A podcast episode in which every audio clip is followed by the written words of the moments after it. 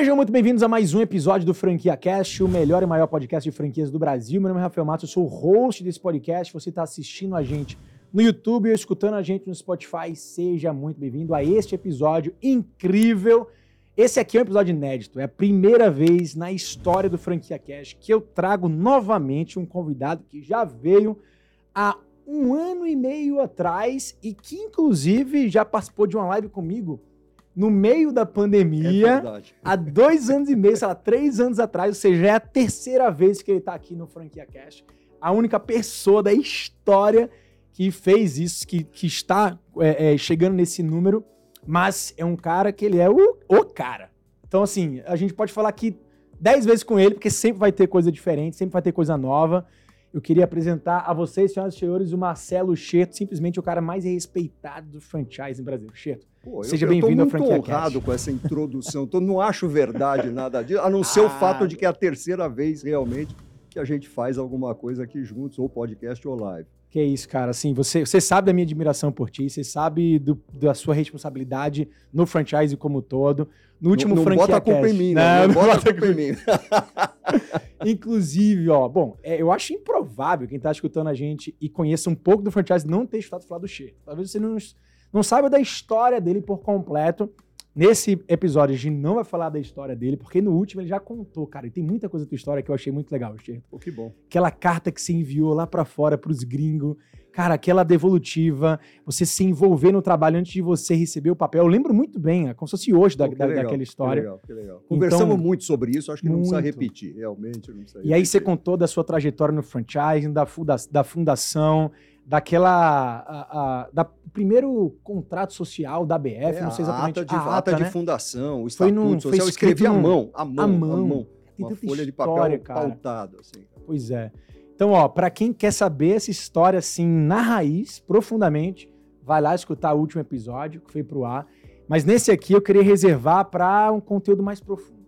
Vamos lá. Queria reservar pra gente entrar dentro assim do franchise, Chico. Só não vale fazer pergunta difícil. Rafael. Não, pergunta difícil. Ó, vamos lá, vamos ver, vamos ver. Vamos. É, mas cara, assim, E, ó, é sem roteiro, sem nada. Sem tem, tem roteiro, nada combinado. Vamos embora. sem roteiro nenhum. Queria que a gente começasse pincelando assim, contexto geral, tá? É, como é que se define o franchising hoje? Em cima de todas as mudanças que ele já teve, desde da escola americana, chegou no Brasil, um dos primeiros setores sendo os de educação, a explorar esse formato, Boticário entendendo o que era franchising, Grimbaldi lá, porra, modelando o negócio dele, aí vem a lei do franchising, aí vem dentro desse, né, desse timeline, aí me corrija se eu estiver errado aqui nesse Não, timeline, tá? corretíssimo até aí. E aí veio toda, veio o, o ano do, do ouro do franchising, 2009 ali, aquele boom, feira de franquias bombando, formigueiros. E aí o franchise mundial começou a olhar para o franchising brasileiro já com muito mais respeito, a ABF já com muita força, você ali, né, trabalhando em prol dessa associação que virou gigante, virou entidade ultra mega respeitada, é, se não a maior, a segunda maior aí, talvez, do mundo, né, em termos de quantidade de associados, de impacto, de realmente relevância. E aí a profissionalização de- dessa área, é, muitos escritórios de advocacia se transformando em escritórios de franquia, formatando marcas para realmente ter uma expansão segura. E aí veio, cara, uma chuva de franquias, chuva de franquias se lançando, muita competitividade. né? Nas próprias feiras você via, nos corredores assim, muita gente, um, cara, em cada esquina, várias marcas competindo entre si e elas crescendo ao mesmo tempo. Algumas não deram tão certo, né? outras eh, cresceram muito, se estagnaram, eh, outras conseguiram encontrar seus caminhos, né? mudando o modelo de negócio, sempre revisitando, mexendo com a própria Cacau Show, que está aí há muito tempo já no franchise. No ano passado conseguiu passar o Boticário né, em primeiro lugar desse ranking. Aí veio pandemia, inovação, reinvenção, novos modelos de negócio. A própria ABF começou a aceitar novos formatos de franquia, veio a categoria de micro franquias né, para dar para o setor realmente essa democratização da porta de, entrada, de entrada do franchise como empreendedorismo estruturado, franquias baratas, é, que as pessoas é, conseguiriam né, investir pouco e entrarem num negócio sólido. E aí veio, cara, depois da pandemia, uma chuva de marcas fechando, uma nova, uma nova leva surgindo. até a gente chegar onde a gente chegou hoje. Né? Ou seja, cara, muita transformação. Você atuou no meio do franchising, no cerne do franchise durante todo esse tempo. Tenho certeza absoluta. E você atuou diretamente, botando novas marcas no mercado, ajudando novas marcas a se reestruturar. É, reestruturando um Não é monte é de marcas que já estavam no mercado. Sim, Perfeito. Expandindo marcas também, isso. porque dentro do teu, dentro do, do, teu braço de consultoria, você faz tudo isso, né? Você formata, reestrutura, você dá mais know-how, é, você acelera, acelera, as marcas, é, expande essas marcas, enfim. E aí, bom, dentro de todo esse contexto, é, fala para mim, cara, pra galera, o que, que você mais viu de mudança e como é que você define o franchising hoje? Eu enxergo o franchising hoje como um sistema aqui no Brasil maduro, mais maduro do que nunca. Ele foi evoluindo de fato. Ainda tem que amadurecer mais. Ainda tem gente na ilusão. Estamos falando aqui fora do ar de um caso desse, do cara que começa uma empresa franqueadora e acha que depois de seis meses vai receber um aporte de capital de 100 milhões, porque não é bem assim que as coisas acontecem, ou raramente é assim que acontece. Isso, quando acontece, não é depois de seis meses, talvez depois de seis anos, sete anos, a gente vê marcas recebendo aportes enormes. Mas tem muita gente que acha que é muito fácil. Eu ouvi outro dia de um cara que é franqueador, dizer o seguinte, franquia, franquia é o seguinte, você bota a marca na fachada, entrega o produto e o cara vai se virar e tudo vai dar certo. Hum, sabemos você e eu que não é assim cada vez mais o marketing está virando uma coisa que não dá mais para colocar aquela sobrinha ou filha que não sabe direito o que quer fazer da vida para cuidar do marketing, que em muitas situações foi isso. Oh, puta, essa daí a gente precisa envolver ela na empresa da família. Bota ela para cuidar do marketing. Marketing hoje em dia é, é ciência, não tem mais esse negócio de feeling, de arte, de não sei o quê. É ciência cada vez mais, estamos falando de dados, análise de dados, coleta e análise de dados. Estamos falando cada vez mais de inteligência artificial entrando nesse negócio. Eu, eu sou sócio michuritário numa, numa empresa, uma startup, hoje ela não é exatamente, já, tá, já tem faturamento, já tem cliente, já tem tudo, mas ela é uma empresa que usa inteligência artificial para propor ações de marketing super direcionado, super personalizado interpretando dados, interpretando dados de compras numa velocidade absurda, em quantidades absurdas, fazendo algo que antes estava ao alcance de só de grandes, imensas empresas, imensos conglomerados. Era uma coisa que o Bradesco podia fazer, o Itaú podia fazer, o governo podia fazer, a Previdência podia fazer.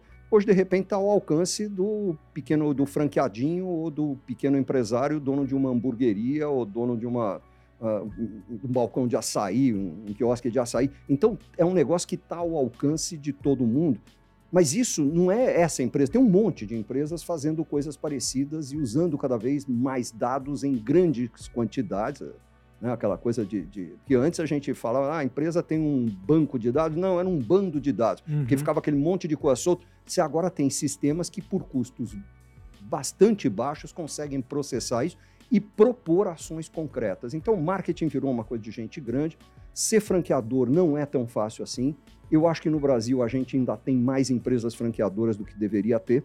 Nós temos, é, a, a, se você analisar, não dá para comparar com o mercado americano, mas se você olhar para o tamanho médio da rede de franquias americanas, é, é, é, por volta de sete, oito vezes o tamanho médio da, da, da, rede brasileira. E nós estamos falando em média. Sim. E aí, quando entra um Boticário com 4 mil, é. um Cacau, Cacau Show, com 5 mil. 5 mil, com não sei quem.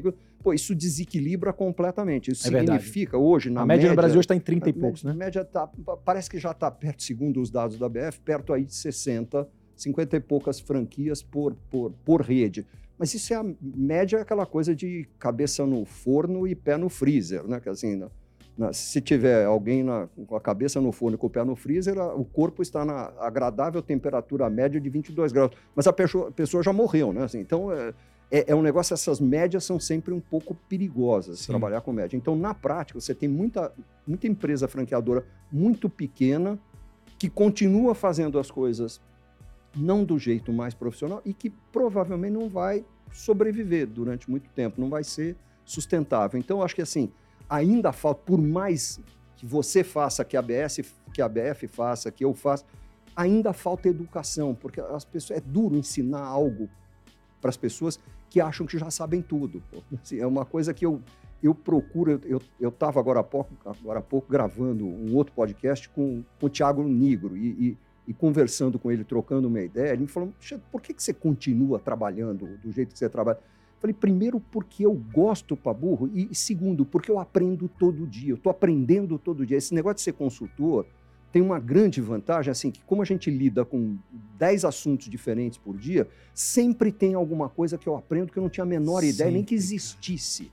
Eu descubro ramos de negócios que eu não sabia nem Sim. que podiam existir. E esse eu, aprendizado eu, você leva para frente no, no, no outro projeto. Outro jeito, de alguma outra forma. Quer dizer, a grande vantagem. Quando meu filho era pequeno, muito engraçado, porque ele era bem pequeno mesmo. Meu filho hoje é franqueador, é master franqueado, pô, é um cara super, muito mais bem sucedido do que eu. Eu, eu digo que ele é uma edição muito melhorada, né? uma nova edição minha, uma muito melhorada. Mas ele, ele era pequeno mesmo. Assim, e, e, ele um dia chegou em casa e falou: pai, o que, que você faz? Eu falei, como assim, filho? É porque o, pai do João é médico, ele cura as pessoas. O pai do fulaninho é engenheiro, ele constrói prédios. O pai de não sei quem é dentista, ele arruma os dentes das pessoas. Você faz o quê?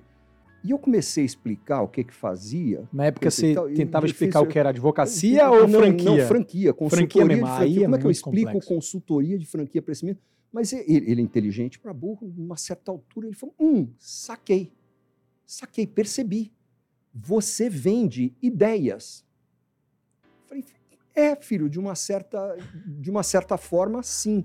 Ele falou: então, você tem o melhor negócio de todos eles. Eu falei: por que isso, filho? Porque você vende uma ideia e continua com ela.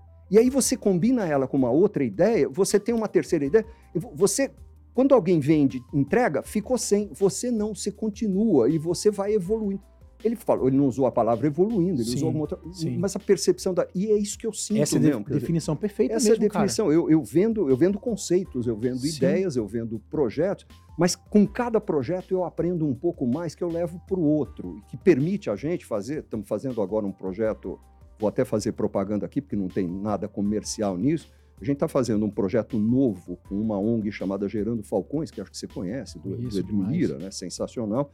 Nós trabalhamos com o Edu, começamos a trabalhar com ele há uns sete, oito anos atrás, com ele e com a equipe do Gerando Falcões, que fazia um belíssimo trabalho naquela altura é, de, de, educação, capacitação, geração de renda, etc., numa única favela em Poá, aqui na, na periferia de São Paulo, uma cidade muito pobre na, na periferia de São Paulo, e eles faziam um belíssimo trabalho numa favela lá.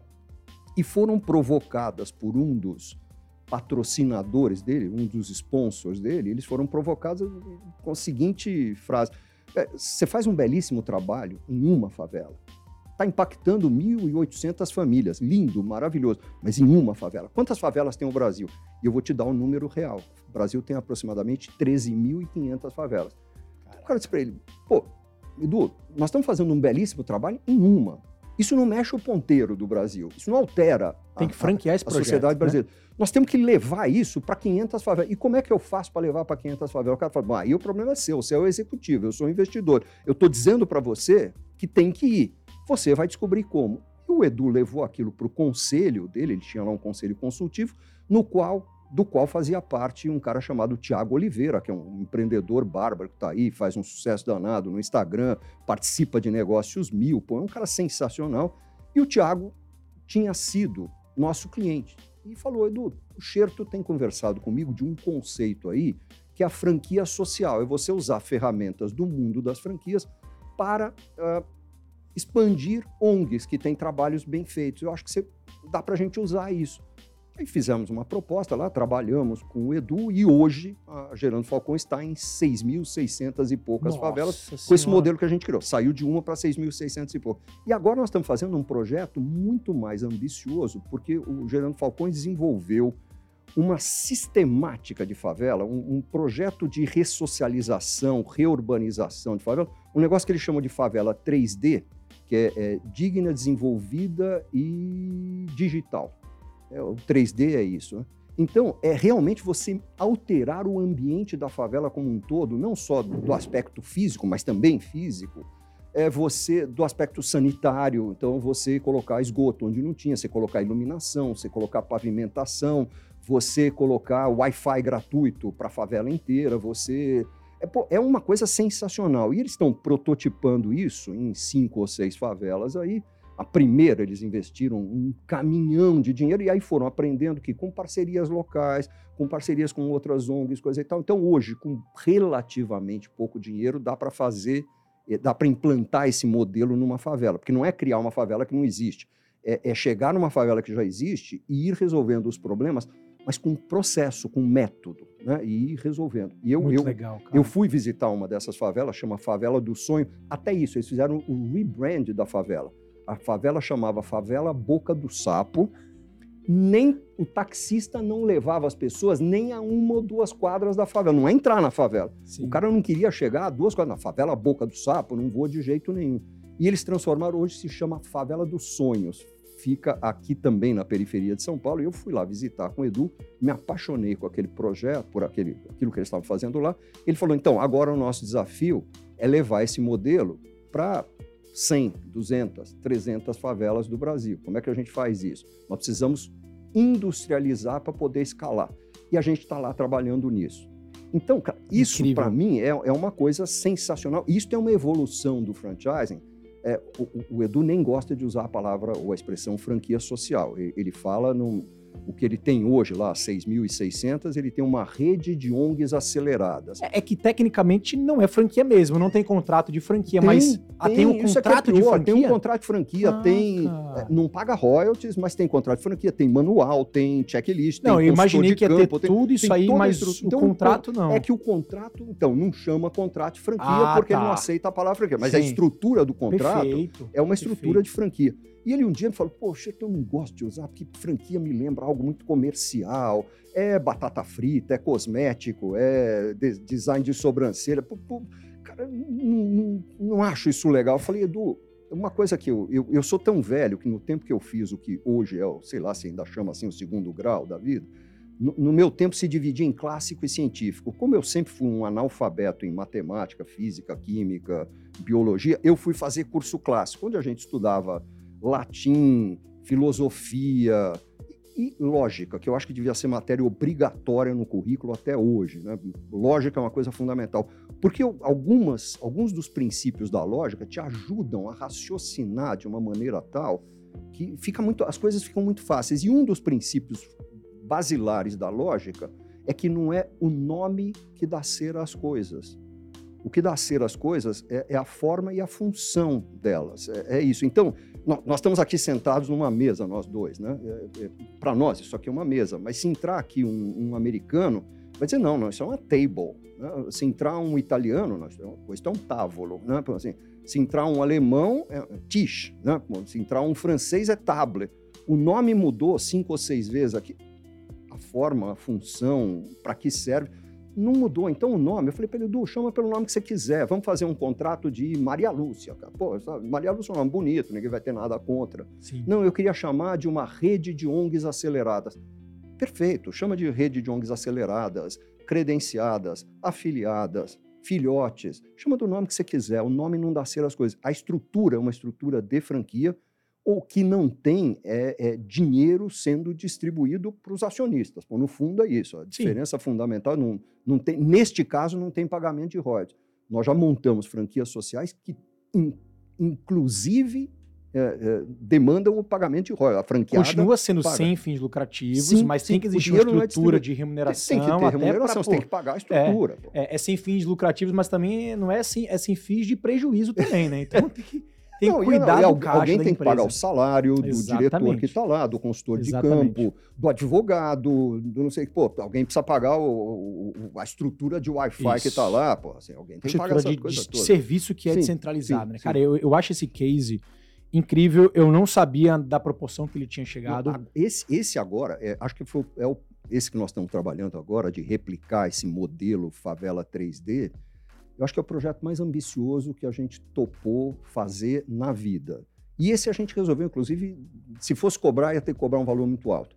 A gente doou. Porque, assim, é, é, acho que uma coisa que meus sócios e eu temos muito claros, e a equipe inteira está tá, tá nisso com a gente, porque todo mundo vai acabar sendo prejudicado, porque o bônus depende de faturamento, etc. Sim. Mas está todo mundo vestindo a camisa assim, nós temos que fazer alguma coisa por esse país. A gente esperar que o poder público faça, não vai fazer na maior parte dos casos. Vai ter um ou outro caso que vai fazer, mas na maior, parte, na maior parte dos casos não vai fazer. E se você esperar que a favela se auto-organize, é difícil acontecer, é muito difícil acontecer. Mas se a gente puder ajudar o elemento catalisador, que é o Gerando Falcões, a, a fazer algo, eu acho que nós estamos cumprindo um papel. Assim, eu acho que o legado que a gente vai deixar. É, eu, eu, acho que eu já estou numa fase da vida, eu, ano que vem eu faço 70 anos de idade. Você começa a pensar um pouco em legado, né? Você começa a pensar, não, não é só o que você faz de material todo dia, mas você está deixando que ideia, você está deixando que transformação. Você passou por aqui, o que, que você fez pelo ambiente onde você vive? Né? Machete, você fez muito pelo franchise. Você sabe disso. Será? Cara? Será, acha, acho que se não será? fosse eu, teria é que... sido outro cara assim. Mas, eu, mas, mas, tá bom. Eu entendo a sua cabeça empreendedora de querer sempre fazer mais, né? De é. querer sempre achar que dá para fazer muito mais. Mas, cara, se a gente pegar toda essa trajetória que eu acabei de... Eu iniciei esse podcast falando o teu dedinho tá em, cara, tá em, em muito, da, muito daqui. Foram milhares de projetos feitos. E que cada projeto impactou a vida de milhares de pessoas e que inspirou a vida de outras milhares. Eu só estou aqui falando de franquia porque em algum momento você decidiu levar isso a sério. É, e não só como um, é, de, uma forma de organizar o sistema, mas especificamente falando, pô, inspirou meu pai, inspirou o meu pai, ajudou o meu pai, que consequentemente me inspirou a estar tá aqui, cara. Então, assim, é, eu só tô aqui por causa de você. Eu tenho certeza que milhares de pessoas estão no franchise por causa de ti. Eu, eu acredito que você consegue fazer muito mais, mas o seu legado com certeza já está em todos nós, tá? Só para deixar aqui um, é que, é pelo menos a minha é fala sobre esse assunto. Eu quero continuar fazendo, eu, eu quero continuar crescendo. Então essa coisa da, da franquia social me empolga, mas não dá para parar nisso. Nós temos uhum. que fazer outras coisas. Nós temos que ver como mais a gente faz. Né? Que, que, que, dá para fazer mais. Cara, eu, eu achei a ideia linda. E quando você falou do, da franquia social, é, para mim abre um, uma janela para a gente falar um pouco sobre esse assunto, que é Primeiro, o Edu não gostar da palavra franquia, e eu escuto muito ah, isso. Ah, muito, né? Cada muito. vez mais. Eu tenho. Eu estou assim, fechando aí, praticamente fechando um projeto com uma empresa da área de saúde, da área médica. Cara, falar em franquia Eles é também não gostam. complicado. É verdade. É, ontem estava conversando com o pessoal da área financeira que tem uma ideia de criar uma rede e os caras dizem, pô, será que franquia? Qual será a palavra que está mais desgastada? É franquia ou é sei lá o que?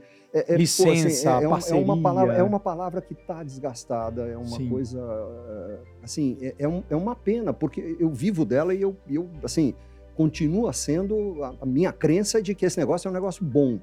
É, é. Mas assim, uma faca pode ser uma coisa boa pra, se você usar para cozinhar, para cortar comida, para cortar fruta, e pode ser uma coisa péssima se você usar para sair por aí apunhalando os outros no coração. Então, é, eu acho que o problema não está na palavra em si, mas está no uso que algumas pessoas Isso. fazem dela. E no entendimento do conceito, né? Porque esse preconceito que a maioria das pessoas tem, maioria dessa bolha, né? É, tem dessa da, bolha. Da, de franquias vem do não entendimento desse conceito do que é franquia. O, o franquia Sim. vem do conceito de criar esse sistema que você acabou de escrever muito bem, sendo aplicado a um projeto social. Ou seja, cara, se projetos sociais são negócios franqueáveis, qual negócio Qualquer que não negócio é, é, franqueável? Não, agora, uma coisa, e você deve ouvir muito, Rafael, que eu ouço muito, é a seguinte frase: franquia só é bom para o franqueador. Ah, demais. O franqueado sempre se ferra. Eu falei, pois é, então o Boticário conseguiu encontrar 4 mil idiotas, Cacau Show conseguiu encontrar 5 mil débeis mentais que viraram seus franqueados. Pô, meu Deus do céu, se o cara não fosse. Pô, tem, nós temos franqueado dentro do Boticário que tem mais de 130 franquias, tem cara com 60, tem cara com. Será que tem gente tão imbecil que, que pega um negócio que é tão ruim, onde ele só se ferra, Sim. e ele quer multiplicar, por ser ele quer ter 50 negócios nos quais ele se ferra? Sim. Será possível? Uma outra coisa que eu escuto muito Pô. é no conceito das micro franquias, né? Ah, quer dizer que o franqueado tá pagando para ser vendedor, porque em vários formatos de micro, o franqueado ele toca o comercial. o comercial. Assim como, cara, diversos é negócios. A Cacau Show hoje é em dia tá instruindo o franqueado a sair da loja. É isso. O franqueado não pode mais esperar cliente passar na loja e ficar, né, de, é, não, de mão para cima. Essa, essa coisa do, do, do, do, lojista, essa visão que existia pré-pandemia de que o lojista. Eu, eu, uma vez eu ouvi o Jai Lee, da Morana Balonê, lá do grupo Ornatos, eu, eu, ouvi o, o, o da Alipar, eu ouvi o Jai Lee fazer um, um, uma um, comparação assim. Ele só, o lojista pré-pandemia se comportava como uma aranha que, que, cria a sua rede, a rede, a, a sua teia, né? Cria a sua teia e, e a teia é, é, é, a loja, né? É aquela coisa que então você faz ela bonita, atraente, no lugar certo e fica esperando os bichinhos baterem ali, os consumidores entrarem Sim. na loja, para você poder se sustentar né, com aquilo ali. A, a aranha faz isso. Passou o tempo em que o lojista pode se comportar como uma aranha, hoje ele tem que se comportar como uma onça, um tigre, um leão. Tem que sair para caçar, cara. Tem que sair para caçar. Se o leão ficar dentro da toca esperando, não vai entrar nenhum javali ali, cara. Não, isso não acontece, cara. Não é, não é desse jeito. Ele tem que correr atrás, ele tem que ir atrás. E o, o lojista tem que ir atrás. Então, isso que a Cacau Show está fazendo, de, de instruir o lojista a sair da loja, isso nós estamos todos fazendo com todo mundo. E hoje você tem, inclusive que acho que é uma outra evolução que a pandemia propiciou, a pandemia levou ao desenvolvimento ou aprimoramento de um monte de ferramentas digitais que permitem fazer aquilo que a gente pode chamar de vendas além da loja, vendas remotas. Então, você não tem mais aquela história do vendedor ocioso dentro da loja, de braço cruzado, de forma então, alguma. Em vez disso, se ele tiver com tempo sobrando, não tem cliente para atender, WhatsApp. ele abre o WhatsApp e sai fazendo venda para uhum. quem ele puder. Ou ele vai procurar os amigos, vai fazer alguma venda social, ou ele vai fazer um post não sei aonde. Que vai, então você, você otimiza o tempo dele. Ah, então você está transformando o vendedor, já escutei isso também, num verdadeiro escravo que não tem mais tempo para descansar. Não, porra, não, não estamos transformando. Estamos permitindo que ele ganhe mais comissão, que ele fature mais, que ele seja mais bem sucedido. Mas assim, é muito engraçado como tem gente, e acho que isso é normal, que só vê o lado negativo, né? Só vê. É, então, porque teve uma história de franqueado que se ferrou, então todo franqueado se ferra. Sim. Cara, não é assim, não é bem desse jeito. Se fosse isso, você não teria 3 mil marcas sendo franqueadas no Brasil, você não teria aí pô, quase 200 mil franquias em funcionamento nesse país. Você não teria bi. esse negócio de 200 bi de faturamento sendo movimentado. E outra coisa, vamos olhar então um outro aspecto. Nós já falamos várias vezes aqui da pandemia, até porque ela impactou nossas vidas eh, eternamente, né? para sempre. Eu seria impactado, perdi amigos nessa pandemia, vi gente quebrar, perdi cliente que morreu. Mas, assim, a, a, pandemia levou muitos varejistas a fechar as portas. Se você olhar varejistas independentes, não vinculados a uma rede de franquia, versus varejistas vinculados a uma rede de franquia, a proporção de gente de franquias que fecharam foi infinitamente inferior à proporção de varejistas independentes que fecharam. Ou seja, o sistema de franquia protegeu é, muita gente que teria quebrado se fosse independente. Total, total. Mas o cara só pensa, ah, mas ele tem que pagar a royalties. Porra, paga, porque tem custo mesmo. Para manter essa estrutura toda, que dá suporte e que garante o sucesso, tem custo. Tem custo. E, e, e, desculpa, ONG franqueando são poucas, que a gente já falou dela. Mas, pô, a, e a Madre Teresa de Calcutá não faz parte da diretoria nem do conselho de nenhuma, nenhuma franqueadora que eu conheça. Quer dizer, ninguém está ali por caridade. Assim, ah, vamos montar uma franquia aqui de de loja de cosmético ou de loja de chocolate e vamos deixar só o franqueado ganhar e nós vamos nos ferrar, porque assim, é, putz, isso faz parte do destino também. Não, não é isso. Numa operação de franquia, aliás, eu acho que ela só se sustenta se os dois lados estiverem ganhando. Tem hora que um ganha mais, tem hora que um ganha menos. Até numa sociedade isso acontece. Hoje estavam discutindo lá no, no, no, podcast, lá no conselho, falando exatamente isso, que em, nas sociedades, em alguns momentos, você tem desequilíbrio de ganho, porque, porque a regra do jogo é essa, porque um vendeu mais, outro vendeu menos, um se envolveu em mais projeto, outro se envolveu em menos projeto. É, isso faz parte do, do processo. Mas assim, essa, essa coisa, toda franquia é uma fria. Franqueado só se ferra, só o franqueador ganha. Puta, se fosse assim, o sistema não existia há tantas décadas. Né? Assim, a, nos Estados Unidos, esse negócio começou por volta do ano de 1850, quer dizer, faz aí pô, 170 anos que existe o, o, o, franchising nos Estados Unidos e já teria acabado, não teria, se fosse um péssimo negócio? Eu, eu boto também na nossa, na nossa conta como franqueador, como formador de opinião. E eu tento, na verdade, trazer esse lado, que é a educação. Porque as pessoas que têm o preconceito, na verdade, uhum. falta é falta de falta informação. Educação, falta informação. É falta de conhecimento. É, e, e, tem uma coisa que eu detesto, que pô, já, já vi acontecer dentro da minha empresa mesmo, é que alguém chega assim e fala: tá todo mundo reclamando dos nossos preços. E eu, a minha pergunta tem sido o seguinte: todo mundo quem? Aí você descobre que um prospect com quem aquela pessoa estava conversando na véspera Sim. reclamou que o nosso preço é muito alto. Sim. Um, ele atendeu 50 este mês. Um reclamou. E tá todo mundo reclamando. Essa coisa assim, tá todo mundo se ferrando. Quem? Me dá nome, me dá RG, me dá CPF. Eu quero ir lá conversar com a pessoa e entender o que, que aconteceu.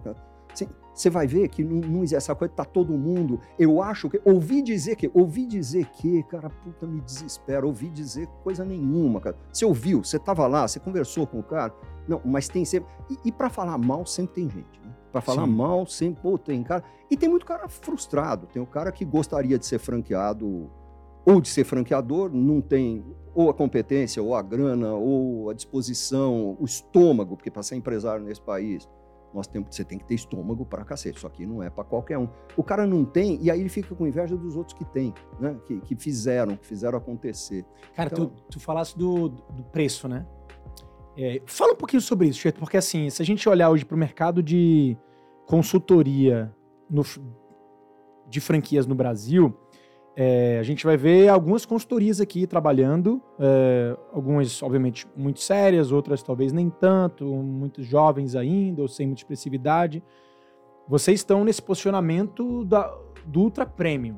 Então, eu não, talvez então, eu não conheça ninguém então. no franchising hoje que tem um posicionamento. A gente procura tá. Não é? A gente procura tá. É tá, isso aí. E, e, automaticamente o valor que você cobra por projeto, ele realmente é proporcional. Acaba sendo, acaba sendo talvez o, mais, o mais alto hoje do mercado. É, eu, eu, eu, diria que em alguns casos até não. Para minha surpresa, é eu mesmo? vou ver gente falando: vocês são caríssimos, vocês são os mais caros do mercado. E volta depois de um mês e fala: pô, sabe que vocês nem são os mais caros? Tem dois que cobraram muito mais do que vocês e, pô, e, e, e nem entregam tudo que vocês. Porque uma coisa que a gente se preocupa muito, ninguém faz isso porque, porque é bonitinho ou porque é legal. É, é uma questão de sobrevivência, é entregar cada vez mais valor. Eu sei que o cara está pagando bastante, mas ele vai receber um valor bastante elevado, porque senão a gente não sobrevivia. Nós vamos fazer, em outubro, nós vamos fazer 37 anos de vida. De novo, se a gente fosse, cara, se entre, que a gente entregasse, não, não valesse o que a gente cobra, ou mais do que a gente cobra, Sim. Cara, nós não estaríamos há 37 anos no mercado, assim, pô, uma Samsung não teria contratado a gente para 15 projetos ao longo da vida, Bradesco Seguros não teria contratado para 16 projetos ao longo da vida. Então, nós temos muito cliente que contrata a gente para novos projetos. É, é, tudo bobo, só tem bobo lá dentro, só tem trouxa que gosta de gastar dinheiro à toa, ou gente que avalia valor. Ah, o cara pode dizer, não, mas eu não tenho essa grana toda para pagar o que vocês cobram tá bom, eu, eu também não tenho grana para ter uma Lamborghini, então eu não posso ter uma Lamborghini. Perfeito. Por mais que eu quisesse ter, eu também tenho que fazer esse, esse cálculo. Mas ficar discutindo e, e ficar, pô, achando. É, é, muito. Às vezes eu pergunto o que, que é caro e o que, que é barato, né? Tem, já, vocês cobram muito caro. O que, que é caro? Se você disser assim, eu estou vendendo um carro por 50 mil reais, é caro ou é barato? se eu estiver vendendo um Lada 94 por 50 mil reais, eu sou um ladrão, eu sou um safado, um pilantra. Se eu estiver vendendo um Jaguar Zero por 50 mil reais, é melhor até eu olhar, porque deve ter alguma coisa errada com esse Jaguar, porque ele vale muito mais do que isso. Então, a questão não é quanto custa, é quanto vale. Mas tem gente que só se preocupa com quanto custa. Esse cara não vai ser cliente da Xerto nunca. Sim. O cara que está comprando o preço não vai ser cliente e, nosso. Esse ponto que eu queria chegar, porque quando a gente fala de é, comercializar, vender conhecimento, a gente está falando de, de, um ativo intangível. E que tem muita coisa que envolve né, é, esse ativo intangível. Experiência, bagagem, repertório, é, uh, o currículo das pessoas ali, tipo a, a, diversidade de quem vai entrar, o escopo desse projeto, a profundidade do projeto. E, como você falou, acho que tem, tem público para tudo. A partir do momento que você define qual é o seu posicionamento e você entende que, cara, vai ter cliente que vai enxergar valor e vai ter cliente que não vai, não tá vai tudo enxergar. bem. Esse não é para ser nosso cliente. Exato. Não, e tem coisas assim, uma, uma, vez eu me lembro de um caso interessante, está se aproximando aí a feira de franquias, E eu me lembro, na época de uma das feiras aí, eu perdi uma cliente para uma concorrente, porque uma das sócias da concorrente se dispôs a ir com a cliente para a feira de franquias, mostrando a ela as coisas. Sim. Então, e este gesto custou para a gente a cliente. E eu, naquele momento, eu não tinha gente para colocar para passear com ela pela feira, porque estava todo mundo envolvido em projeto. Nós estávamos em projeto até as tampas.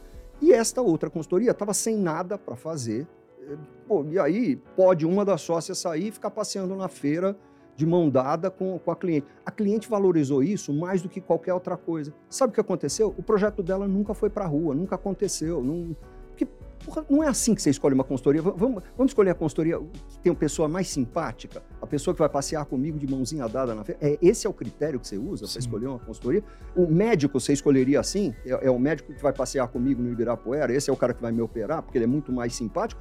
Ou você prefere aquele médico mal-humorado, ocupado, que está sempre mas, pô, que já fez 962 cirurgias iguais a que ele vai fazer em você. Cara, eu prefiro o segundo. Cara. Não, eu, e, eu, não só a quantidade de cirurgias que ele fez, a taxa de êxito. A taxa de êxito. Quantos dele. morreram na mão desse cara, é isso né? Isso, isso mas, é mas muito poderoso. Eu acho que escolher uma consultoria é muito parecido com você escolher o cirurgião é que vai te operar. Não, total, faz total então, sentido. Assim, é, é, qual, qual, é o índice de acerto desse cara? Agora, eu fiz uma cirurgia recente o cirurgião, por acaso, é simpático, mas ele não tem tempo sobrando para ficar conversando comigo. Ele não vai responder. Se eu mandar 10 mensagens de, de WhatsApp, ele vai responder depois de três dias, cara. Assim, não, o cara não tem. Por quê? Porque ele faz cinco cirurgias por dia há 30 anos. Porra, esse Sim. cara é uma fera. Ele é o melhor que tem na especialidade dele. Ele é bonzinho, é simpático, ele tem tempo para perder comigo? Não, ele é educado, ponto. Mas ele não tem tempo para ficar. Agora, eu, eu quero o cara para ser bonzinho comigo ou eu quero o cara que tem um índice, não só uma quantidade enorme, mas um índice de acerto absurdo. Sim. Eu quero esse cara, pô. Estou entregando meu corpo para ele. E volta aquela definição do teu filho, né? De que o que, que você faz, na verdade? Você está vendendo uma ideia que é a soma de várias ideias que você já teve, de várias coisas que você já viu e que é a soma de todo mundo que trabalha contigo ao redor e que isso tudo tem um valor absurdo que é colocado dentro desse projeto, é que vai para frente. E, não, e uma coisa também que é interessante, a gente na Xerto é, é, é, reconhecido por uma característica que eu não sei nem se é positiva ou negativa, assim, para nós, né? Para o cliente é positivíssima, para nós não sei, porque a gente não fica restrito ao escopo da proposta. Não tem aquele, ah, você fechou isso, quer mais isso, vai custar mais tanto. Não, cara, se eu puder abrir uma porta, se eu puder aproximar o cara, se eu puder encontrar uma solução para um problema financeiro de, de, de, de, de obtenção Sim. de recursos, de funding, eu vou sem cobrar nada por isso. Quer dizer, nós não ficamos restritos. Assim, para nós é fundamental. Nós somos muito ruins de marketing, nós somos muito ruins de marketing digital, nós somos muito ruins de. de, de pô, estamos aqui até com uma assessoria de imprensa sensacional para ver se ajuda a gente a se divulgar um pouco melhor, porque nós ficamos quase 18 anos sem uma assessoria de imprensa e continuamos saindo na mídia simplesmente por por causa de relacionamento com alguns jornalistas que se lembravam da gente. Mas, assim, a, a, gente é muito ruim de marketing, então nós dependemos que o mesmo cliente nos contrate de novo ou nos indique para alguém que contrata. Aliás, essa é uma das métricas que a gente aplica dentro da Cheiro, que a gente chama de projetos derivados. Um percentual X de projetos nossos tem que ser decorrentes de outros projetos que nós já fizemos. Então, para nós, não é nem aquele negócio da, do NPS, você indicaria ou não indicaria. Não, para nós medimos o seguinte: você indicou e o outro contratou, tua indicação foi tão forte que o outro contratou, aí ele entra na nossa conta. Se o cara tiver indicado e o outro não contratar, não entra na nossa conta. Quer dizer, nós somos muito exigentes conosco mesmo e por isso mesmo acabamos sendo muito exigidos pelos clientes, mas a gente não fica preso ao escopo, ah, ligou o taxímetro. Não, se não fizer. Pô, uma vez eu estava numa palestra, assistindo uma palestra, e no palco tinha três ou quatro feras assim. Um deles, um grande consultor conhecido, que alguém da plateia fez uma pergunta. Disse: Ah, para te dar essa resposta, você faz o seguinte: passa lá na empresa, paga 10 mil reais e eu te dou uma consulta, porque eu não vou te dar de graça aqui uma resposta dessa. Cara, se esse cara fosse da minha empresa, estava na rua, porque a gente é assim, todo mundo lá é orientado, assim, dá a resposta, está dando um curso conta tudo o que você sabe, faz o melhor possível, dá valor para as pessoas que estão sentadas ali, faz a pessoa que está ali sentada naquela cadeira, naquela mesa, naquela carteira, que ela saia do curso com valor. O cara, tipo, pô, outro dia eu ouvi uma coisa que eu, fiquei deliciado, cara. Eu acho que foi a primeira vez que eu ouvi isso na vida. Mas eu, eu fiz uma reunião, um briefing para fazer uma proposta com, com, era um casal, uma empresa de porte médio, os donos eram um, um casal. E quando terminamos a reunião de briefing, eu estava pegando dados para fazer uma proposta para vender para eles, né? A, a mulher me disse: Posso te dizer uma coisa? Eu aprendi tanto nessa reunião que se você me cobrasse 500 reais, eu pagava. Sabe, por essa.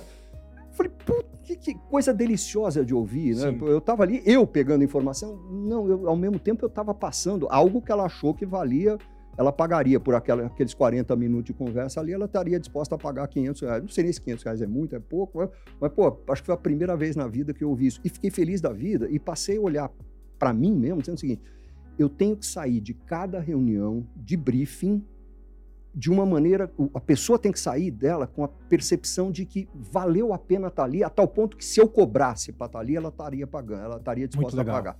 E, bom, não sei se eu vou conseguir sempre. Sim. Eu tenho me esforçado para fazer Sim. isso. Porque essa coisa de, da gente também precisar evoluir como, como profissional e como gente também, né? Então, Cara, perfeito.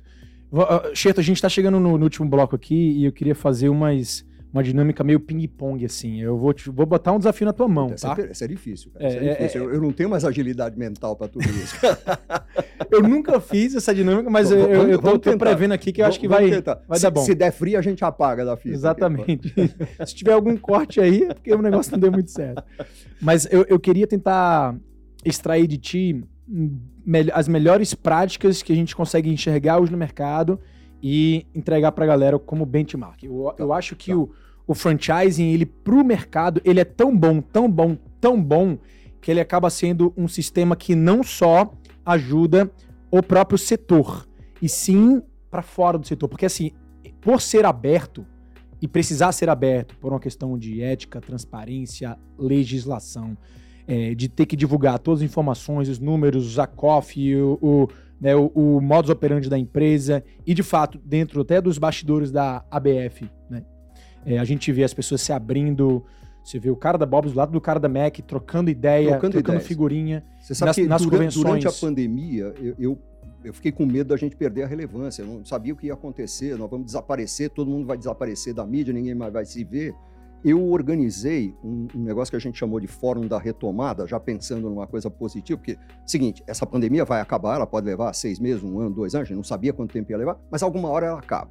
E aí tem que retomar. E a gente juntou, convidamos 15, 14 aceitaram, e acho que em nenhuma reunião nós tivemos mais do que 12 é, grandes franqueadores, CEOs ou vice-presidentes de grandes empresas franqueadoras brasileiras, mas grandes mesmo. Sim. É, a única cuidado, o único cuidado que a gente tomou foi não colocar concorrentes diretos. Então, se a gente colocou a Copenhagen, não vai colocar Cacau Show. Se a gente colocou o McDonald's, não vai colocar é, Habib's, coisa e tal, e por aí foi. É, mas foi muito interessante ver exatamente isso, os caras trocando informação com uma transparência. Você está usando o, o, aplicativo tal? Cara, não faz isso. Pô, tem um muito melhor assim, assim, assim. Você está usando sei que? Olha, eu, tô, eu criei um plano assim, assim, assim. E uma coisa sensacional, porque assim, eu ouvi inclusive da, da Renata, CEO da Copenhagen, menina que, por quem eu tenho uma admiração profunda, um negócio que depois foi replicado por outros. Ela disse o seguinte: ó, na crise, um monte de empresas, a crise gerada pela pandemia, um monte de empresas criaram comitês de crise. Ela criou o comitê de crise, e um comitê de oportunidades, porque na crise tem muita oportunidade. Então, eram pessoas diferentes.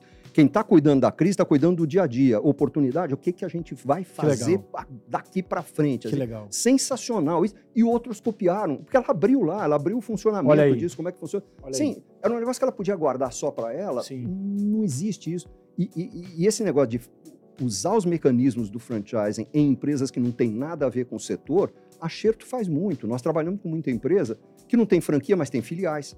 Não tem franquia, mas tem corretores. Não tem franquias, mas tem revendas ou tem hum. distribuidores. A gente não trabalha exclusivamente com franquia. Franquia é aquilo que faz a gente aparecer na mídia. Mas a gente trabalha com, com redes de negócio, com expansão, com padronização, sistematização Perfeito. de redes de negócios as mais variadas. Perfeito. E, e era exatamente nesse, nesse contexto aí que eu queria trazer essa ideia, né? O franchising, eu acho que ele é tão forte, tão bom, que ele extrapola o seu próprio setor. Ele vira benchmarking para quem não está dentro a conseguir olhar para ele enxergar melhores práticas, é, modelos para retroalimentar esse, esse próprio negócio. Sim. E eu costumo muito fazer isso com os meus seguidores, em eventos, em palestras. Sempre que eu bato o olho é, e pergunto, tipo, qual é o setor que você trabalha, qual é o segmento que você atua, qual é o teu negócio. Eles falam, sei lá, medicina, odontologia, clínica de estética, salão de beleza, barbearia. Toda hora eu trago uma, uma, uma prática, um benchmarking direto do negócio. Tipo assim, estuda fulano, fulano, fulano aquela marca é case disso, disso, disso, se espelha. Aquilo ali tem que ser o, modelo que você tem que, que, você tem que olhar. Eu vou trazer assim, tipo, vou trazer uma, um assunto e aí você tenta trazer o que bate na sua cabeça, algum benchmarking do mercado, pode ser americano, pode ser brasileiro, pode falar de marca mesmo. Tá, pode falar pode marca. falar marca, bora falar marca. Pronto. Que você acha que, cara, tipo, é uma, é uma escola naquele tema.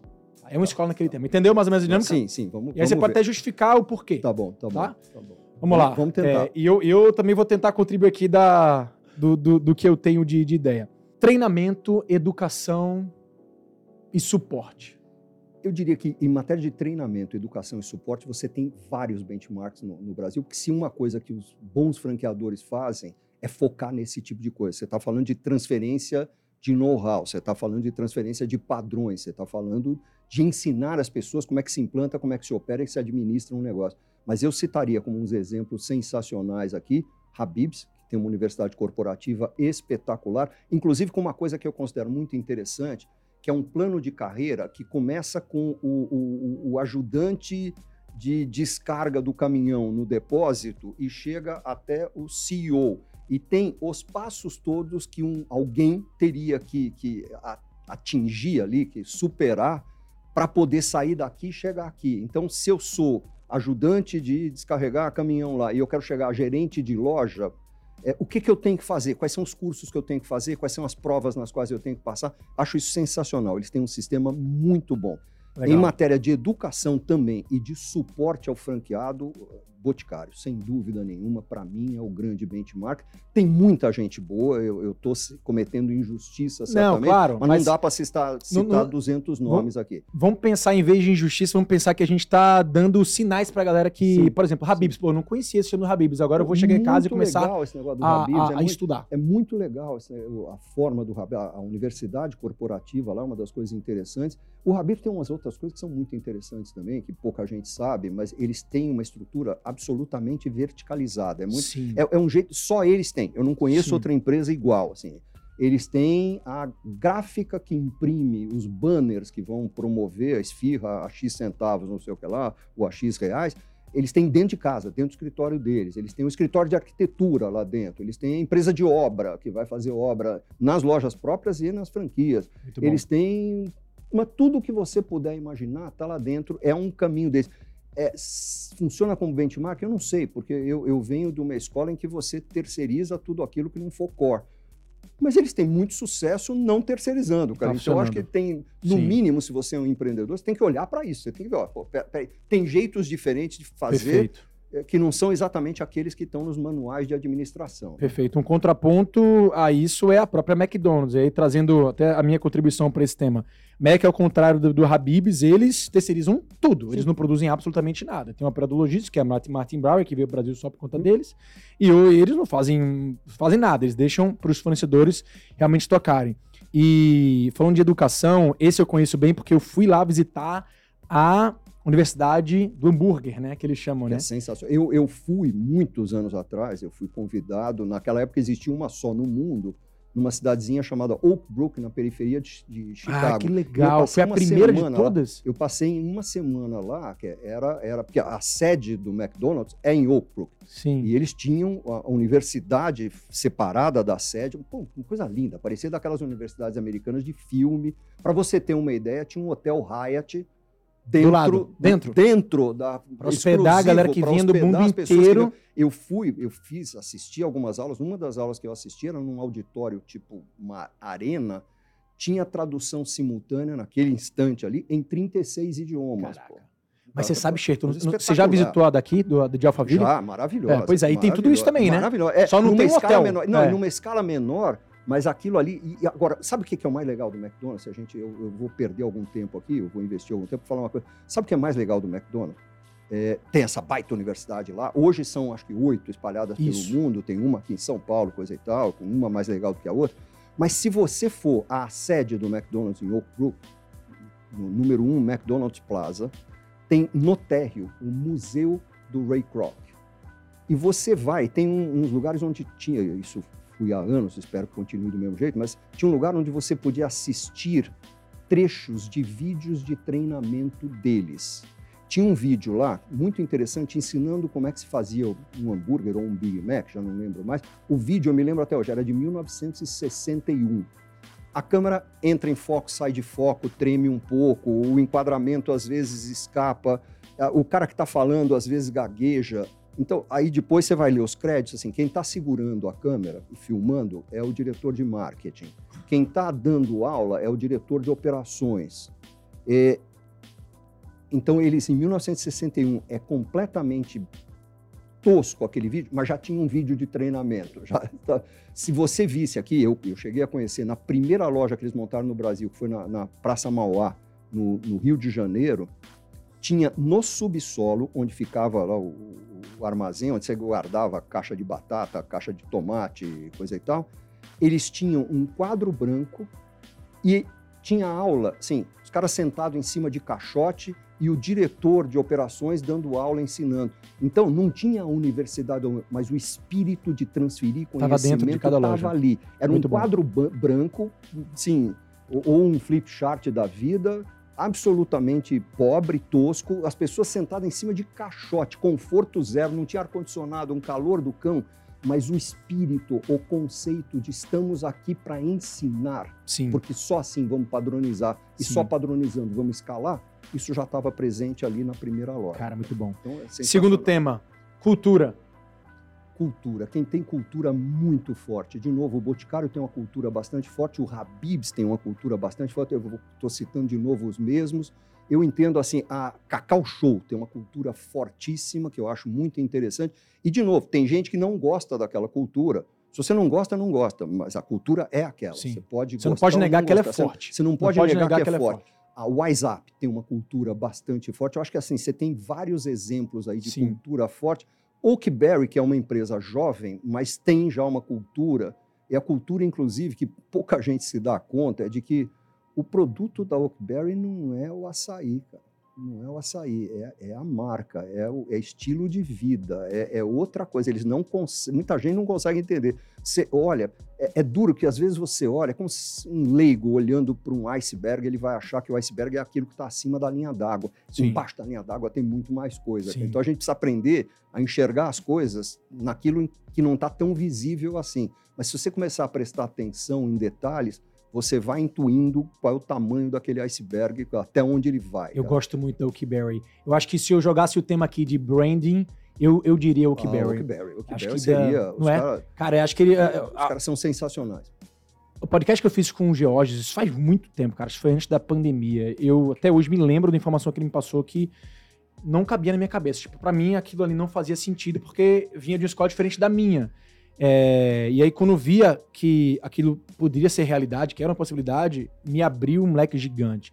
Ele me falou naquela época que as 100 primeiras franquias que eles venderam da Oakberry foram todas orgânicas. Investiram zero reais em tráfego. E- Eles E até hoje investem muito pouco porque na- a marca, ela já, ela já ela virou a potência que era, de atração orgânica de leads, de investidores, de clientes É isso, como um é isso. todo. Não, eles, na verdade, investem bastante dinheiro para atrair clientes para as lojas. É, isso sim, você vê que Sim. eles estão patrocinando um carro de Fórmula Não, 1. cara, total. patrocinando Mas, de certa Fórmula 1. forma, é investimento na marca. Mas é investimento na marca. Não é aquele investimento em anúncio, venha, Não, venha não. consumir Oakberry, não é. Aliás, uma vez eu assisti um trecho de uma entrevista do, do Jorge. O Jorge eu conheço desde que ele era moleque, ele dormia num colchão no chão do quarto do meu filho, porque ele morava longe. Então ele passava a semana, ele estudava ali perto de casa, passava a semana dormindo no quarto do meu filho. Eu conheço ele, para mim ele é é difícil falar com ele chamar de Jorge, porque para mim ele é o Gil, que é o apelido dele de criança, né? E, e uma vez eu assistia uma, um- ouvi um podcast, coisa e tal, e tinha um, um cara. É, Eram vários entrevistadores, e tem sempre aquele que faz o papel de, de bad cop, né? O, o policial malvado. Então, Ah. aquele que tá ali para bater, né? Para dar porrada. né? E, e, pô, esse cara falou: sabe uma coisa, Jorge? Vou te dizer aqui, eu já comi açaí bem melhor do que o teu. Resposta do Jorge: eu também. Você quer fazer um açaí melhor do que o meu? Com dinheiro você faz, cara, não é problema. Faz uma marca que nem a minha, mesmo com muito dinheiro. Faz. Quero ver fazer. Pô. Sabe, meu negócio não é açaí, cara. Meu negócio é marca, meu negócio é brand, é meu isso. negócio é estilo de vida. É isso. É, pô, açaí é, é um dos produtos que a gente tem. Sim. E talvez a gente passe para outros produtos no futuro, amplie Total, isso é lindo. fortemente. E ele está ampliando. Você já tem lá o chá, não sei o quê, o energético, Sim, a barrinha que ainda representa uma parte. Agora estou entrando em supermercado com, o produto. Sim, e, e pô, não vai disputar o mercado com os próprios franqueados. Pô, sinceramente, você vai passar no supermercado, pegar aquilo, levar para casa fazer, ou você vai encostar no balcão? Você vai fazer as duas coisas. Você vai ter em casa para comer num momento que você está lá afim, mas que você não ia sair para comer um açaí, você Sim. não ia fazer, você não ia pedir aquilo. Está ali. Os dois vão se complementar e um vai reforçar o outro. Ele tem essa visão, ele tem essa inteligência. Legal. Nem todo mundo tem. Bom, só antes da gente ir para a última, que eu acho que eu vou jogar um último tema aqui, só para eu também contribuir. só para contribuir com. É, qual foi a última que a gente falou? Cultura, cara. Quando eu penso em cultura é, no mundo das franquias, eu gosto muito de olhar para convenção, porque eu acho que é o momento ah. é, onde de fato a cultura ela tá mais viva, assim, né? As convenções, quando eu estudo muito a convenção de, de, de, de franqueadoras. Tá corporificada, não é? Corporificada, tá, tá, exatamente. E eu acho que não tem nenhuma franqueadora no Brasil que eu conheço que consegue, nesse evento de convenção, fazer algo tão forte, tão desejado, tão esperado quanto a Chili, Chili Beans. Eu ia falar Chili Beans, acho que não faltou é? falar de cultura. Falar de Chili Beans. Chili Beans tem uma pimenta coisa... na veia, eles falam, né? Que é, é doideira aquilo ali. Você quer ver o quanto é pimenta na veia? Sei lá, um pouco antes da pandemia, eu estava conversando com o Caíto, ele me contou que na rede tinha mais de 300 funcionários de franquias que tem a marca Tatuagem. tatuada Sim. no corpo. Sim. Quer dizer, pô, não é tá na, não é tá lá, tá tá aqui, tá tatuada, tá pô. É. Quantas empresas, talvez Google, Apple, tem Sim. alguém que tatuado. Cara, quantas empresas eu, você conhece que tenho, o cara tem a marca tatuada? Eu tenho um franqueado meu que tatua minha marca no braço. Pô, ver que, eu, tenho, eu não tenho 300, mas eu tenho um... Não, e aí é, é funcionário demais, de franqueado, velho. que é o cara que inclusive tá lá hoje, Sim, amanhã verdade, não é nem o franqueado, é verdade, é o funcionário mas o cara, o cara veste aquilo. Então a gente não falou deles em cultura, foi um erro, tinha que ter falado, Sim. você lembrou bem. É, é sensacional a cultura que a Chili Beans conseguiu criar. Ah. É uma coisa incrível. Que, de novo, não é o produto, não é óculos. Não é, é, não é, é. é realmente uma coisa assim, é, tribo, é tribo, é Isso. uma coisa completamente. Para a ser estudada, galera. Então, é, há cases incríveis aqui, tá? Para ser estudado. E, e, um, e último lugar aqui, cheio, só para gente finalizar.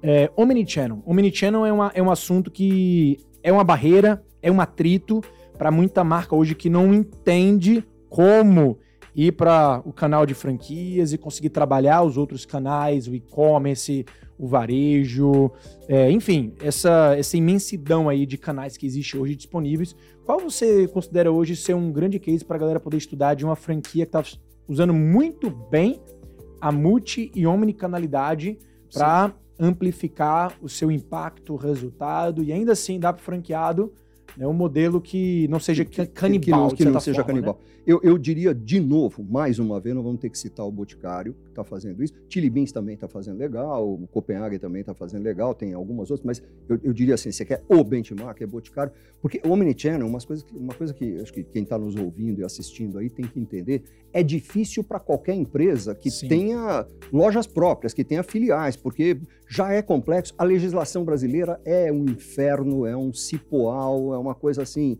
então, tem muita coisa que é possível nos Estados Unidos que aqui vira um parto, você tem que conseguir regime especial, você tem que fazer. É uma burocracia do cão, isso aqui. Então, já é difícil para uma empresa que tenha filiais. Quando você tem uma empresa que tem franquias, você tem entre a marca e o consumidor, você ainda tem o franqueado e os funcionários do franqueado, muitas vezes lutando contra, porque tem franqueado que percebe a omnicanalidade como uma, um, um inimigo, como alguma coisa a, Sim, a ser combatida, verdade, porque verdade. esse cara está tirando venda da minha loja. Não, não está. Uma coisa reforça a outra. Você sabe uma coisa interessante, assim, não tem a ver com omnicanalidade, mas tem a ver com essa coisa de percepção de concorrência errada.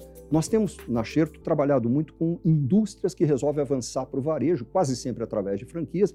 Nesses casos, a gente tem que criar o conceito de varejo, que não existe, é, temos que pilotar isso em uma, duas, três, quatro lojas próprias e depois optar por crescer quase sempre por franquia. Tem um caso que é o da Swift, aí, do mercado da carne, que A empresa optou por crescer só com operações próprias, com lojas próprias, mas quase sempre cresce por franquia. E, e, aí é interessante, porque se você coloca uma loja da Havaianas num determinado bairro, para citar uma das marcas que a gente criou a loja, você coloca dentro de um determinado bairro uma loja da Havaianas, sabe o que acontece com as vendas de Havaianas nos supermercados e sapatarias daquele bairro? Sobe. Aumenta. Coloca a primeira loja da Samsung, a gente que criou o conceito da Samsung lá, coisa e tal, a primeira loja da Samsung, uh, a gente colocou dentro do shopping Pátio Higienópolis, em São Paulo, onde tem uma fast shop, uhum. que vende muito Samsung. E a gente avisou, inclusive, o pessoal da Samsung o seguinte: vai ter retaliação, eles vão parar de comprar produtos Samsung para essa loja, mas vão parar durante dois ou três meses. E depois, daqui a quatro meses, eles vão estar comprando mais produtos Samsung, a Fast Shop, para essa loja, do que eles compram hoje. E a loja Samsung vai muito bem, obrigado. É, nós estávamos errados, que não levou quatro meses. No segundo mês, a venda de Samsung para aquela loja já tinha subido. Teve retaliação? Teve, durante um mês e pouco. Eles suspenderam as compras. Porque, é, é, mas a percepção de que você está competindo, quando na verdade, quanto cliente, consumidor, não enxerga canal, ele enxerga marca, cara. não importa. Eu sou um consumidor assim, habitual de internet, eu compro muita coisa pela internet. Mas de vez em quando eu gosto de ir na loja física, na livraria, não sei o quê, para ver o que tem. Então, eu sou, cada vez que eu vejo uma loja de uma determinada marca, aquilo reforça a minha vontade de comprar na internet e vice-versa. Porque às vezes eu entro na internet e vejo, mas eu tenho dúvida a respeito do produto. Aí eu vou na loja física. Assim, é, essa coisa, cada é. vez mais, ela se integra. Né? Quer, quer ver um exemplo também, cara? Tem, eu, eu também tenho uma. Você falou do Boticário, né? É, tem um case que eu acho também, cara, é incrível de, de omnicanalidade e de preconceito, ou não é preconceito, mas é, é, uma visão equivocada do mercado, principalmente desses investidores, de que quanto mais omnicanalidade você tem, mais você concorre consigo mesmo e você acaba tendo um negócio não tão lucrativo, que é exatamente você acabou de falar desse contexto da, da Samsung. Mas pensa bem, se a Starbucks tivesse essa cabeça, ela não teria investido em cápsula é isso. Não é? Porque é ela, o pensamento dela é: eu vou fazer com que a galera consuma meu café em casa e eu vou perder faturamento em loja? Não, eu nunca vou entrar não. nesse mercado porque é um mercado que não, ao, vai tirar meu, meu, faturamento. Ela, entre, ela vendeu muito bem vendido o direito de distribuição das cápsulas para Nestlé. Sim, para Nespresso, né? É, inclusive, ela, ela não tem controle, a Starbucks não tem controle sobre o que a Nestlé vai fazer, em que supermercados ela vai colocar. Assim, ela, na verdade, pô, tá lá, ela licenciou, autorizou. Então, você acha que perde? Você, acha, você deixa de ir na Starbucks porque você encontra a cápsula no supermercado? Cara, obviamente não. E ao contrário, eu, eu diria que para numa rede de franquias, então, as lojas estão mudando muito o seu papel, principalmente depois da pandemia. Hoje, nessa questão de omnicanalidade, as lojas assumiram um papel de hubs logísticos Perfeito. em muitas situações. Perfeito. Porque assim, eu entro num site da Copenhague, compro lá seis em abentas da vida, coisa e tal, no site deles, e, e, e, e, pô, um dos dados que eu tenho que colocar lá é meu CEP, quando eu, quando eu digo qual é o meu CEP, qual é o endereço, onde é que eu quero que seja entregue, então eu coloco o CEP. O sistema deles, automaticamente, numa velocidade absurda, consulta as três lojas mais próximas do meu CEP para ver qual delas tem disponibilidade do produto e tem interesse em, em, me vender. A loja que vai vender. Boa. Provavelmente vai pagar uma comissão, Sim. alguma coisa pra, né, pela geração do cliente, mas é a loja que vai vender. O então, estoque vem da loja, loja mas, mas, o faturamento é do e-commerce. Não, e a, a, loja fatura. A loja fatura também. A, a, loja vai ganhar, cara. Sim. Então, e muitas vezes já me aconteceu de comprar isso, aí por acaso tô ali saindo e vejo chegar um moleque a pé com a sacolinha para me entregar porque ele saiu da loja que fica a duas quadras de casa, não precisou mandar uma van é até o depósito, não sei. Para que a loja, o Boticário está fazendo isso, Chili Beans está fazendo isso, um Sim. monte de gente está fazendo, porque a loja assumiu esse papel de hub logístico. Sim. Porque, para quê? Barateia o custo de transporte, né, o custo de logística, reduz o prazo, aumenta a minha satisfação. E se tiver alguma merda com o produto, eu tenho onde trocar facilmente. Eu não preciso ir ao correio mandar o produto de volta. Perfeito. Tem onde trocar, quer dizer, é sensacional isso. E, e, uma adição a isso, além delas estarem assumindo o papel de hub logístico, concordo 100%, também estão assumindo, em, obviamente, em cada em graus diferentes, experiência, isso. conveniência, educação. Educação. Né? É isso, porque muitas vezes você vai para um lugar porque você precisa de uma informação que você não consegue é, ali somente no, no e-commerce. Aquele case que eu queria mencionar trabalha muito com esses dois primeiros pontos, que é a experiência e a conveniência, que é a Fini. As balinhas Fini. Elas nasceram na Espanha, vieram para o Brasil, abriram um mercado gigante. A gente aqui montou a operação de franquia. Olha aí. Você vê que uma... Farma, Não, é estão em sensacional, farma, é tá em lojas americanas, está no e-commerce. E aí o canal de franquias, mais recente, ainda é, irrelevante de dentro do, todo. perto de tudo, né? A gente tá falando de 1%, eu acho, da lucratividade, a franqueadora da é, a franqueadora da Fini, né? Dentro de todo o que o grupo fatura hoje. Mas, cara, é exatamente aquilo que você falou da, da Samsung. Quando abre um quiosque da na frente lojas americanas, faturamento aumenta. Nos dois. E o que, que eles fizeram? Acho que muito provavelmente pela orientação de vocês. Transformou o quiosque numa operação de experiência. Então, a- aquele. Experiência. Não, aquele aquele, montar- aquele visual, aquele negócio Isso. todo, aquela, aquela coisa meio lúdica de você montar a tua embalagem Sim. de doce. Você não vê em outro lugar. Não. Em Não. produtos exclusivos também, não, Você né? não vai fazer isso dentro da, de uma drogaria São Paulo ou Drogazil, você vai chegar lá e o cara vai ter um balcão para você montar. Não, tá ali a balinha Perfeito. da Fini no balcão, ali na hora, no caixa, perto de você pagar, que é pra você no impulso pegar um saquinho daquele. É isso. A loja não é para comprar o saquinho, é para comprar meio quilo, um quilo. Pô, assim, é, Sim. é outra E coisa. você botar um, um de cada um, né? Você isso, poder mexer no é isso, sortimento, é coisa que você não É- consegue é fazer você- nos lugares. Tem esse lado lúdico de você brincar. Sim. né, que quem explora muito bem também é um espoleto, em que você brinca de chefe né, ah, com pouco dinheiro, porque você faz as misturas que você quiser, você escolhe a massa que você quiser, com o molho que você quiser, com os complementos que você sai umas coisas completamente Sim. estapafúrdias. Eu mesmo já fiz umas combinações que não dão certo, mas também meu prejuízo, meu não deu certo, ficou ruim, custou 17 reais, 20 reais. Pô, não- não Que tá gerou mal, né? até aquela paródia lá do Porto dos Fundos. Cara, um dia eu vou chamar, um dia eu vou botar um cara do Porto dos Fundos, um cara tipo Tom, pra falar daquilo que é uma história incrível, que eles precisam contar os bastidores. No Você podcast sabe que aquilo ali, eu acho que- que ele contou a história. Tô Cê- tentando lembrar aqui, ele contou. Eu acho que ele deve ter contado, porque aquilo ali, na época a gente trabalhava para eles, e foi muito interessante que a gente trabalhava para os Spoleto, e aquilo ali, a Porta dos Fundos fez para humilhar, para né, sim. meio uma, uma ação meio detratora. Uma, foi uma sátira, né? Você do- sabe o que aconteceu? Eles aproveitaram aquilo ali e fizeram um vídeo em cima daquele, Sim. coisa que aumentou as vendas pra cacete, pô. Assim, então, na verdade, os caras tiveram, dois. em vez deles brigarem, processarem, eles fizeram a versão 2 e tiraram um. Sabe que, quem tem uma experiência assim também em, em franquias? Tem um- uma rede de franquias de hotéis americana, que é a Holiday Inn, todo mundo conhece, coisa e tal. E o, o- o- o- logo deles, verde, coisa e tal, nos Estados Unidos.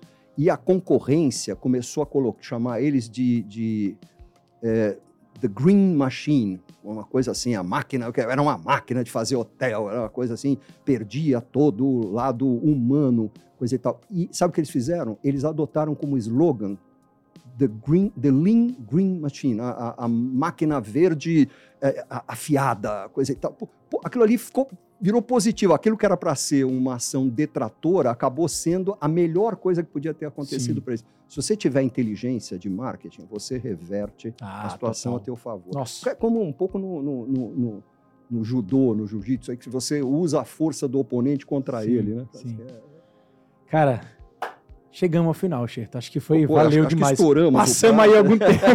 Vocês vão ter que cortar esse podcast. Não, pelo burro. contrário, tá louco, não vamos cortar nada. A, a galera que tava me esperando na reunião que tá aqui vai ter que aguardar. Pelo amor de Deus, Mas. Xertão, cara, brigadaço, foi top essa segunda experiência aqui com a gente, Maravilha, juntos do maravilha, Franquia Cash. E eu quero fazer um terceiro contigo, Não. mas dessa vez eu vou fazer diferente. Sabe o que eu ia fazer? Não. Quando você falou do teu filho, eu pensei, cara, porque o.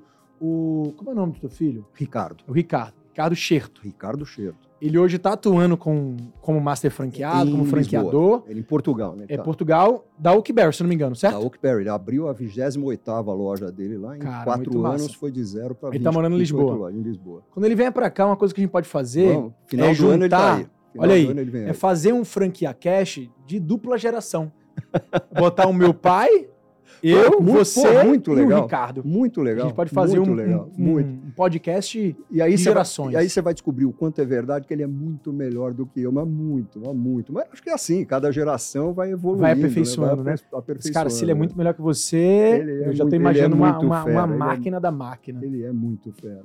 Cara, é- Xertão, obrigado demais por eu que essa agradeço, participação. eu que agradeço. Se você quiser deixar aí pra galera tuas redes, teus canais, pra galera poder Ah, te olha, seguir, a- te a acompanhar. gente, na- na- no Instagram é Xerto Consultoria, Né? E, e, e, a gente tem também o Franchise Store no Instagram. E estamos, tem canal Xerto no YouTube, tem. Agora, tem na, na, no Facebook, tem tudo que está aí, LinkedIn, etc. Agora, nós não chegamos nem perto do Rafael Matos em termos de redes sociais, coisa e tal.